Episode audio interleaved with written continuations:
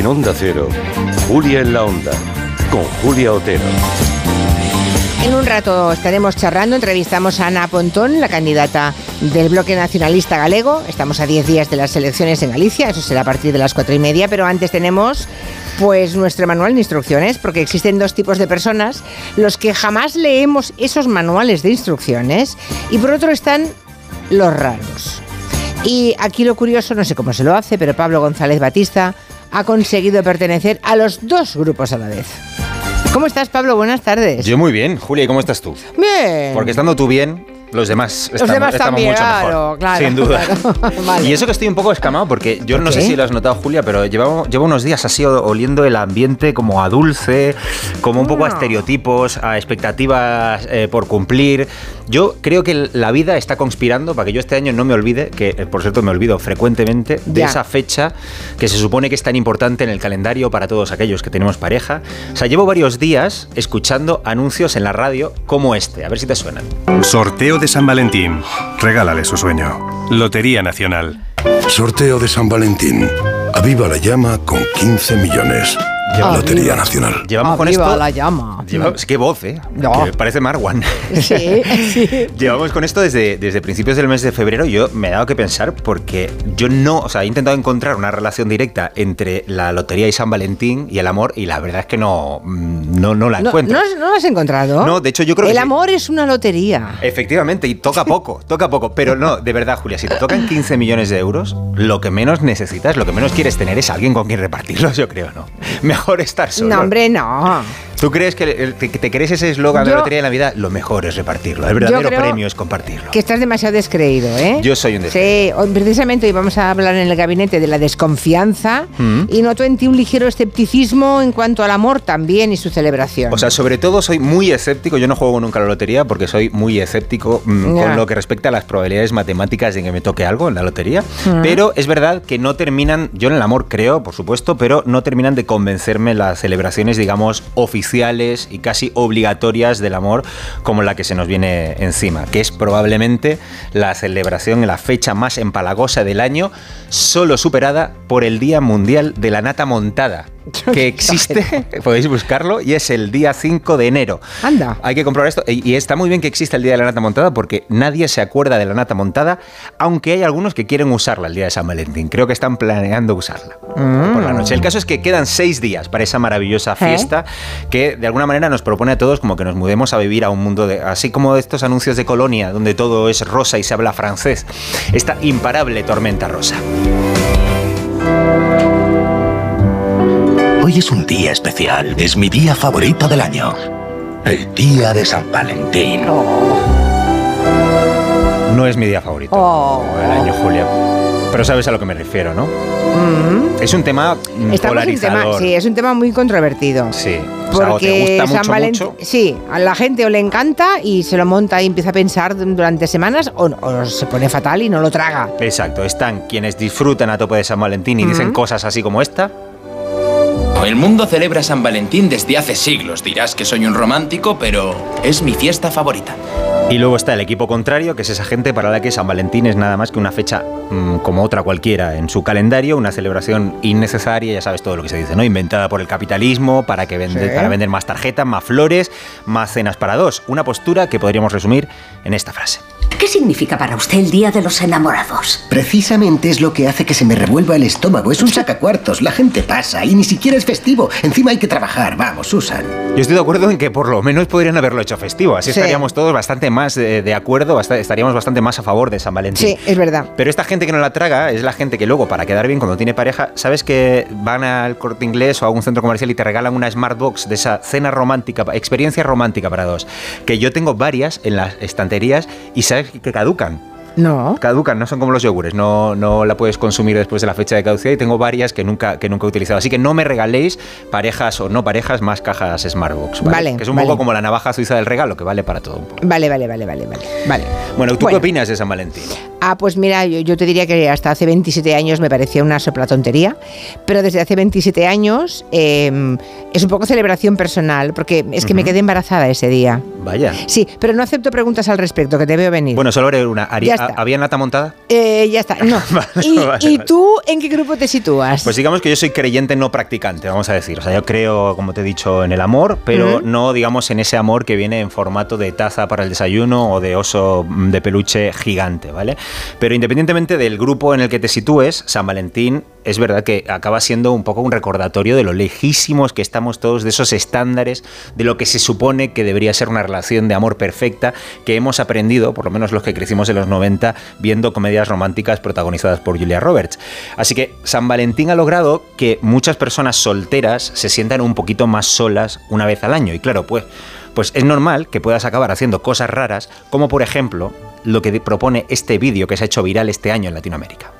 Si quieres conseguir pareja antes de San Valentín, este secreto de bruja es para ti. Y únicamente necesitas perfume. Una vez que tienes tu perfume, lo vamos a intencionar. Lo vas a poner entre tus manos y vas a decir, poderoso aroma, aroma del perfume.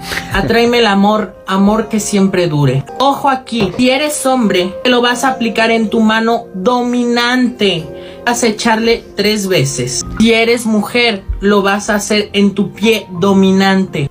Muy bien. Mano dominante. y pie dominante. Ah. Yo recomiendo a la gente ponerse perfume eh, y en los pies conozco gente que no le vendría también mal, pero no que no lo hagan con No. esperanza de encontrar pareja porque no creo que sea muy eficaz. Así que para evitar que millones de personas solteras alrededor del mundo pasen el próximo día 14 de diciembre con más pena que Marco el Día de la Madre y pensando que van a morir irremediablemente solos, he preparado una lista de consejos que pretenden ayudarnos a sobrevivir Ah, pues al venga. día de San Valentín intentando no terminar el día llamando a tu ex, que esto también puede pasar. ¿Quién quiere pasar el día de San Valentín solo tratando de olvidar el hecho de que nadie te quiere con alguna actividad superficial?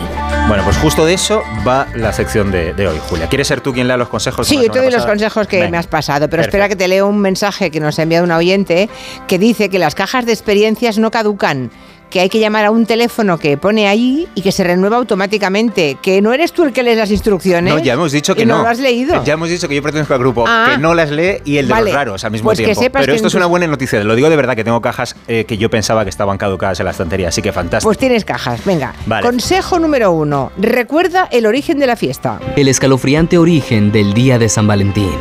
De sacrificios, asesinatos y orgías al Día del Amor y la Amistad.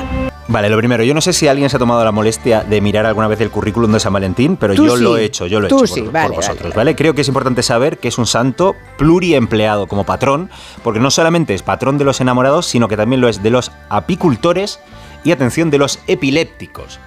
Qué romántico. ¿San Por Valentín? San Valentín es patrón de los apicultores y de los Ah, epilépticos. vale. Por resumir mucho, ¿quién fue San Valentín? Pues fue un sacerdote, por lo tanto un hombre soltero, no sé si conoció el, el amor, al menos el amor romántico, que vivió en el siglo III, un número impar, y que fue encarcelado tortura, y torturado por el emperador romano Claudio II. ¿Qué es esto de encarcelamiento y tortura? Qué bonita metáfora de lo que es una relación, ¿verdad? Según eh, una de las eh, múltiples versiones que existen de, de la historia de San Valentín, parece que como se aburría durante el, el cautiverio al que le sometió Claudio II, se puso a hacer pues esto que se le da también a los santos, que es hacer milagros. Entonces le devolvió la vista a una joven ciega. Y se enfadó.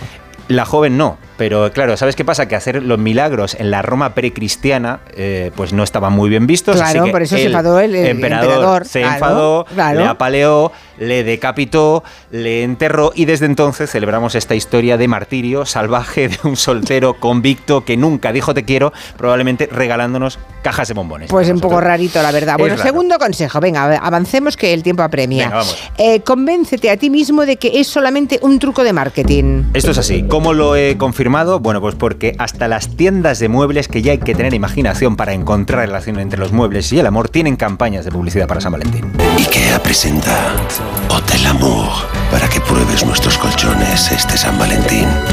Bueno, básicamente San Valentín es la forma en que, que el capitalismo ha inventado para que volvamos a empezar a gastar justo, justo, justo cuando hemos terminado de pagar la tarjeta de crédito de Navidad. Ébola. Cuando tú creías que te habías empezado a recuperar económicamente, pues ahí, Ahí están está. los floristas, Sí, los joyeros, los restauradores, los.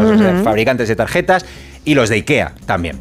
La industria del, del romanticismo empieza así el mes de febrero frotándose las manos y como no tengan mucho cuidado, este rojo, este color rojo así que impera en San Valentín, el color corporativo de la fiesta se acaba contagiando a los números de tu cuenta corriente. Vamos a por el siguiente consejo, por cierto, que dice aquí José, que se acerca San Marquetín. San De- Marquetín, sí, totalmente. en lugar de San Valentín. Tercer consejo, consuélate pensando en lo que te ahorras. Bueno, con- tienes que ayudarme. Necesito un regalo de San Valentín para mi mujer. Tal vez esto sea lo más apropiado. Sí, te debo la vida. ¿Cuánto es? Barato, 100 dólares. ¿Qué? Eso es un robo a mano armada. No me lo llevo. Descuéntate 25 centavos por estar caducado. Adquirido. Bueno, como hemos visto, San Valentín nos invita a celebrar algo que es tan elevado, tan inmaterial como el amor, gastándonos algo tan material y tan prosaico como el dinero en pruebas de nuestros sentimientos, en pruebas materiales en forma de regalo. He consultado varios estudios, las cifras varían mucho, pero dicen que los españoles nos gastamos una media de unos 60 euros en regalarnos cosas por San Valentín y eso quiere decir que alguien se está gastando por lo menos 120, que son sus 60 y los míos, ¿vale? Así que si estamos solteros, siempre podemos dedicar un buen rato este 14 de febrero a reflexionar en- sobre cuánto no nos hemos gastado. Bueno, a ver, ese una epígrafe... forma que- de consolarse. Claro, sí, eh, dice del epígrafe regalos de San Valentín que van a acabar en un cajón. Cero patatero, ¿vale? Damos las gracias a la pareja que no tenemos por todo el dinero que nos podremos gastar en algo que sí nos guste. Por no hablar de que también nos podemos ahorrar ese momento incómodo en el que tienes que poner cara de que te están interesando, que te han gustado los calcetines que tu pareja te ha vuelto a regalar ese año. Calcetines, ¿eh? Porque sí, es que regalar en San Valentín es una cosa complicadísima, Julia. A veces lo que importa es más bien el gesto. Ya sabes lo que significa y no el regalo en sí. O sea, como un jamón. Con un Hombre, jamón, con un jamón acierta seguro cualquier época Pues mira, para los que están pensando, un jamón. Un jamón. Yo creo que buena aquí no hay fallo. Venga, cuarto consejo. Olvídate de las velas y enciende las luces. Uf, es que esto a mí me pone, me pone ¿Pero malísimo. ¿Por qué? ¿Qué tienes en contra de las velas? Pero ¿quién decidió que las velas eran un símbolo de romanticismo y y que molaban? O sea, las velas son peligrosas. Las velas te manchan el mantel, que eso luego no hay quien lo saque. Y seamos honestos, esto de ver a tu pareja mm, así como iluminada por la luz trémula y nunca favorecedora de una vela, no me parece la mejor idea para... No, bueno. Mejor que la luz de un quirófano, puede. Pero muy, por de- pero muy por debajo de todo el resto de las luces. O sea, mucho frío tiene que hacer en esa habitación para que te compense poner una vela y no encender las luces. Señores, que quede claro que la época de conquistar al individuo de sexo contrario, impresionándolo con la habilidad para crear fuego, eso terminó hace mm, por lo menos tres milenios. Así que por un día encended todas las, si estáis solteros, encended todas las luces de la casa, celebrad que estamos en el siglo XXI y que el milagro de la electricidad nos permite algo tan simple como ver la comida antes de metérnosla en la boca. Bueno, vale, no entiendo vale. estos restaurantes Tampoco oscuros. le gustan las velas, no vale. me gusta, soy el San Oh, Valen Grinch. Quinto, eres un Grinch total. Total. Quinto consejo. Aquí todos los consejos de Pablo González Batista, Claro, ¿eh? claro, a mí no me pongan en, esa- en, en ese team, ¿eh? Con lo que te gusta a ti San Valentín, que ya sabemos que hace 27 No, años. Apaga todas tus redes sociales, dices, ¿no? Efectivamente, es decir, si alguna vez te has planteado esto de hoy voy a dejar de lado mm, Instagram y Twitter y todo, quiero hacer una cura o de desconexión, bueno, pues San Valentín es el día perfecto porque una de las costumbres más arraigadas recientemente en el Día de los Enamorados es que las parejas utilicen las redes para restregar su felicidad impostada por los morros del resto de la humanidad. Un poquito esta cosa que, mm, palagosa. Feliz día de los enamorados. Feliz día de los enamorados. Ay, me gustan esas voces tan grima- naturales. Qué grima me da esta Ay, señorita. Bueno, bueno, piensa que si las parejas se están dedicando tiempo a. Porque todos sabemos que si cuelgas una foto en Instagram hay 50 fotos previas. Y si encima son fotos en pareja en la que hay- tenéis que quedar bien los dos, llevan a lo mejor toda la mañana sacándose fotos y eso no es estar disfrutando. También no lo están pasando. Y por la misma razón, si quieres evitar cruzarte con más parejas, intenta no pisar en San Valentín centros comerciales. Pero en el mismo día van a- al centro comercial a comprar. No, van al centro comercial a pasear. O sea, la O a gente devolver que, que no sabe qué hacer, que eh, van a los centros comerciales. Esto está muy de moda ahora. Ah. Y con suerte, eh, pues se dan una vuelta, a lo mejor van al cine y luego acaban cenando en la tagliatela, la casa por la ventana, que es un poco el concepto de romanticismo que tenemos en este país. Así que amigos, si os identificáis con esta afirmación, No tengo cita para San Valentín y me importa un comino. Bueno, pues este fa- 14 de febrero te quedas en casita, pones la tele, te pones un pijama cómodo, pides la comida la que a ti te dé la gana y te la comes tú sola. A lo mejor pide eh, extra de ajo. Mm, Ay, Claramente no. no. vas a besar a nadie en los morros. Ah, bueno, es claro, ya, sí. te sí. pones una de las películas que solo te gustan a ti. O si quieres, te pones los puentes de Madison, ¿vale? Pero te abres una litrona para compensar, ¿vale? Y sobre todo, nunca, nunca jamás caigáis en la trampa de dejaros llevar por la soledad y cometer la estupidez de escribir a vuestro ex.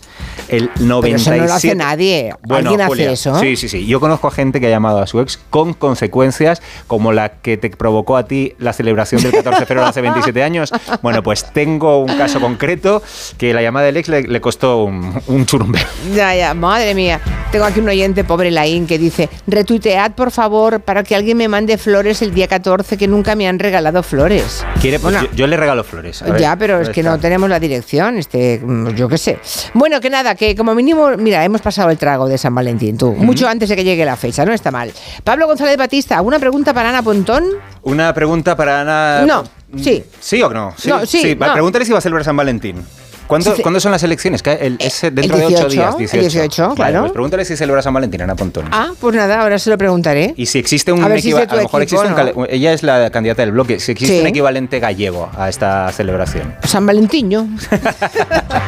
Hasta la semana que viene. Venga, un abrazo grande. Adiós. Chao, chao. En Onda Cero, Julia en la Onda, con Julia Otero.